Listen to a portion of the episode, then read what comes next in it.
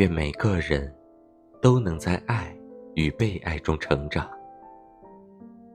作者：鱼儿。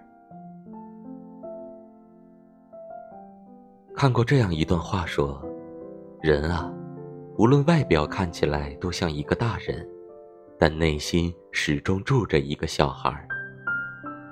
你不必在意其他人的目光，可以想哭就哭，想笑就笑。哪怕偶尔任性一点，都会得到身边人的包容。长大以后，你很少再把真实的自己表达出来了吧？不知道从什么时候开始，你学会了伪装自己。白天的时候，永远一副大大咧咧的样子。只有在晚上独处的时候，才会把疲惫和难过流露出来。